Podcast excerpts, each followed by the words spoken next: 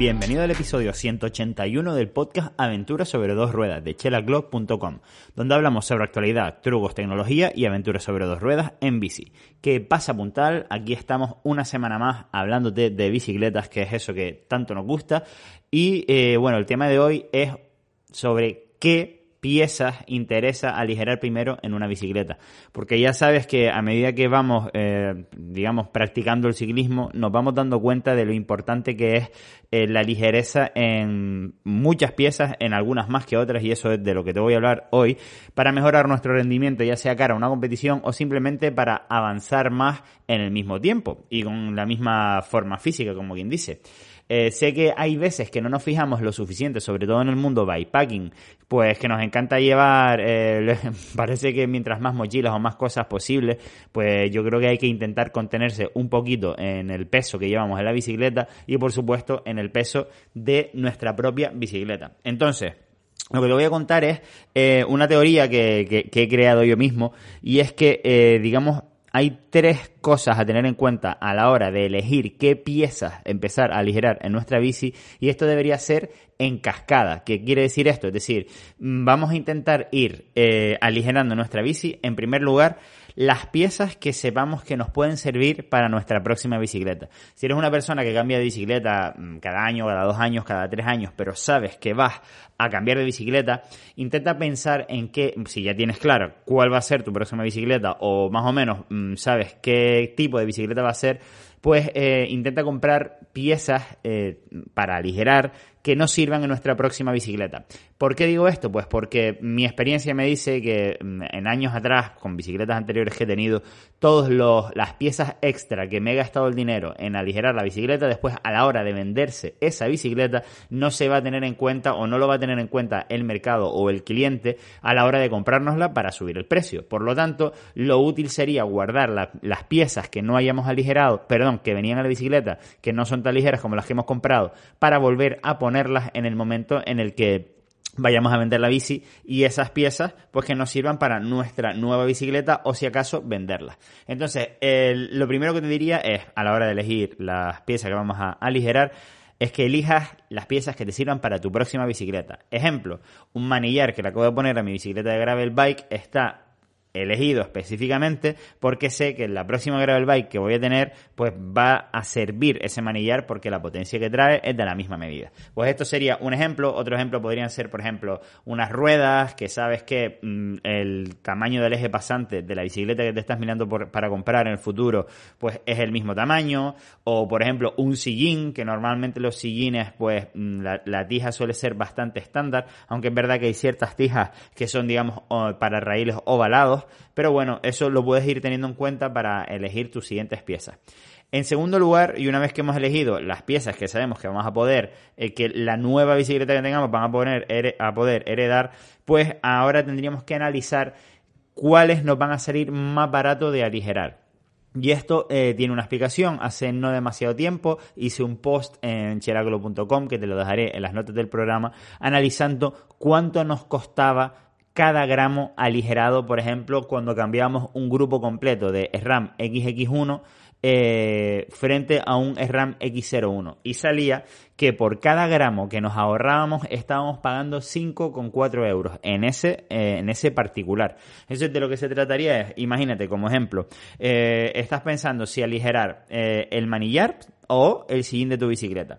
Y sabes que los dos aligeras 100 gramos. Pero, sin embargo, uno te cuesta 200 mm, euros y el otro te cuesta 100 euros. Obviamente, el gramo te está costando la mitad, por ejemplo, por ponerte un ejemplo, en el sillín, pues porque el sillín vale 100, eh, euros y el manillar 200 y aligeramos los mismos gramos. Por eso, entonces, sería más lógico empezar a eh, aligerar la bicicleta pues con las piezas que a los a mismos gramos pues nos cuesta menos dinero. Esto obviamente no suele ser tan sencillo como el ejemplo que te acabo de decir, pero sí que puedes calcular exactamente, pues, oye, pues del manillar que tengo ahora mismo me voy a ahorrar 100 gramos, pero me va a costar 250 euros, ¿vale? Pues ah, he visto que el botellero este me cuesta 20 euros y voy a aligerarle 10 gramos. Pues entonces sabes cuánto te cuesta cada gramo aligerado, entonces sabes eh, cuando es más económico aligerar una cosa que otra. ¿Vale? Entonces, bueno, esto es muy interesante porque normalmente muchas veces no lo tenemos en cuenta y, y digamos, mm, pues hay que tener eh, muy claro qué es más barato aligerar y qué no es tan barato aligerar. No sé si me he explicado bien, pero bueno, creo que captas más o menos la idea que hay piezas que son más caras de aligerar y otras piezas que son más baratas de aligerar. Por otro lado, hay veces que podemos aligerar la bicicleta sin gastarnos dinero. Por ejemplo, ejemplo clasiquísimo, cortar el tubo, el tubo del sillín eh, para, para, nuestra medida y no dejar el sobrante puesto a la bicicleta.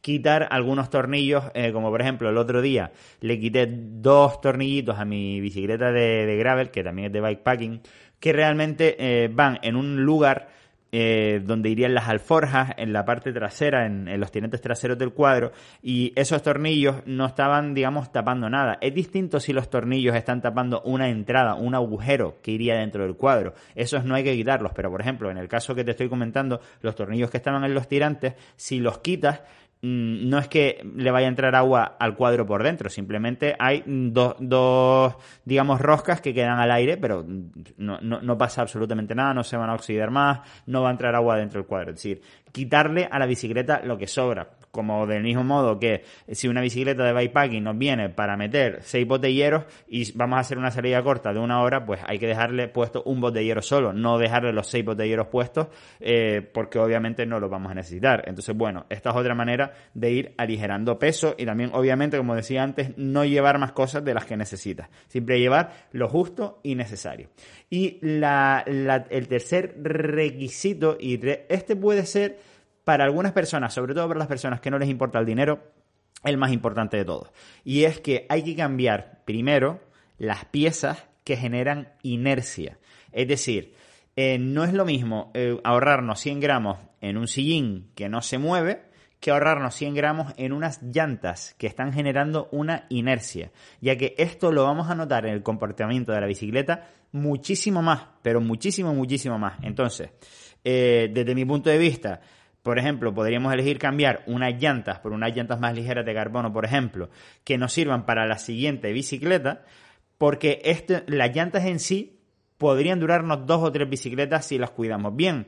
Y es una gran inversión. Eh, si de repente te gusta la fotografía, es como comprarte un buen objetivo eh, o un buen cuerpo de cámara. A lo mejor el objetivo te sirve para varias cámaras. Pues unas buenas llantas, si las cuidas bien, sobre todo en, modalidades tipo gravel, XC, es decir, eh, no, no, tan agresivas quizás como el enduro del descenso, pues esas llantas te pueden durar varias bicicletas.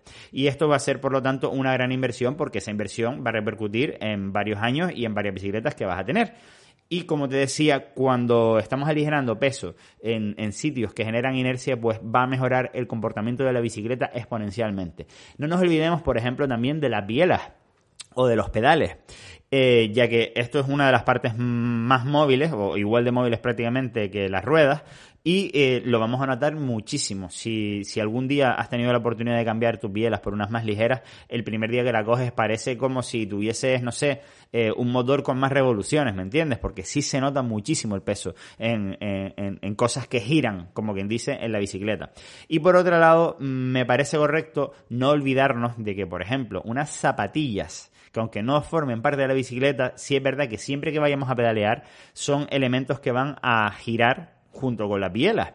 Y realmente es como mm, la unión entre la, bicicleta y nosotros. Y sí, sí conviene y sí es interesante buscar zapatillas ligeras y lo suficientemente rígidas para la modalidad que vayamos a hacer. Y esto es algo que muchísima gente olvida y a lo mejor se compra zapatillas de enduro que pesan un quintal y medio como unas que tuve yo en Northwave que no me gustaron nada porque es que te las ponías y ya no solo mm, al montar en bicicleta que notabas que había que era un peso extra mover, sino que también es que hasta caminando lo notabas. Por eso mm, aunque parezca una locura, por ejemplo, Mavic ha sacado unas zapatillas de carbono, que todo absolutamente el, zapato en sí es de carbono, que cuestan mil euros. O sea, eso, es espectacular y obviamente es una exageración, entiendo yo, que solamente para super mega profesionales, ¿no? Que, que de verdad se estén jugando el sueldo, como quien dice, por sus resultados, o no, o porque te apetezca tener a la, unas zapatillas bonitas, pero evidentemente esos gramos que hemos aligerado en el fondo yo lo, lo, achaco o lo, lo, uno al conjunto de la bicicleta, es decir, las zapatillas, como las bielas, como los pedales, como las ruedas, son elementos móviles que son muy interesantes de aligerar. También el plato, eh, buenos rodamientos, etcétera. Pero bueno, ahí no me voy a meter, ahí no me voy a meter ahora. Y siempre suelo aconsejar más, por ejemplo, aligerar unas llantas que pasarnos de rosca aligerando unos, unos neumáticos que mm, al final nos van a dejar tirados cada dos por tres por sus pinchazos, por falta de refuerzo. Entonces, desde mi punto de vista, eso es lo que haría yo. A lo mejor eh, unas llantitas que puedas mover a distintas, a distintas bicicletas, eh, piezas que puedas mover también a, distintas bicicletas, sillines, manillares, tijas de sillín, etcétera. Cosas, como te digo, que sean inversiones que te puedan durar a lo largo del tiempo. Y después, obviamente, llegar a un punto en que ya hayas hecho todo eso y no te quede más remedio ya que aligerar cosas de la propia bicicleta. Así que, bueno, mm, ahí te dejo mi, mi, filosofía a la hora de aligerar una bici y espero que te sirva alguno de estos consejos. Eh, te comento, he escrito un manifiesto, es decir, el la historia un poco de Chela Glow de la marca, el porqué de esta marca, que yo creo que te vas a sentir muy identificado con ella, lo tienes en chelaclo.com, arriba a la derecha, y bueno, eh, me gustaría que me comentaras qué te parece este manifiesto. Por cierto, también he creado un grupo de chat para hablar en Telegram, que es una funcionalidad nueva que ha sacado, que es que yo voy publicando las novedades de Chela Glow y de contenidos en el grupo de Telegram, que siempre te invito a que te suscribas y ahora mismo hay un botoncito en el cual se puede comentar cada una de esas publicaciones y eh, chatear con las personas que estén interesadas. Así que ya sabes, también lo tienes, digamos, junto a ese grupo de Telegram, pues ya, digamos, podemos discutir de eso por ahí. Eh, por otro lado, también les quería pedir, si no siguen la cuenta de Instagram de Chela Glow, les pediría por favor que, que vayan a seguirla, que quedan muy poquitos seguidores para llegar a los 10.000 y me haría un gran favor porque así mm, conseguiría poder hacer lo del swipe up, lo de poner links en los stories. Y bueno, ya les digo que es un objetivo que me he marcado para los primeros meses de este año y te lo pido por favor en Instagram arroba chelaglo. Y también comentarte que, nada, que este domingo sale otro pedazo de rutón de enduro en el canal de YouTube. En este caso es en el Pico de las Nieves. Subimos dos veces al Pico de las Nieves para hacer dos descensos espectaculares. Y bueno, yo creo que no te lo puedes perder. Y también obviamente estará disponible el track para descargar, el GPX, en localguidegrancanaria.com. Nos escuchamos la próxima semana, puntal.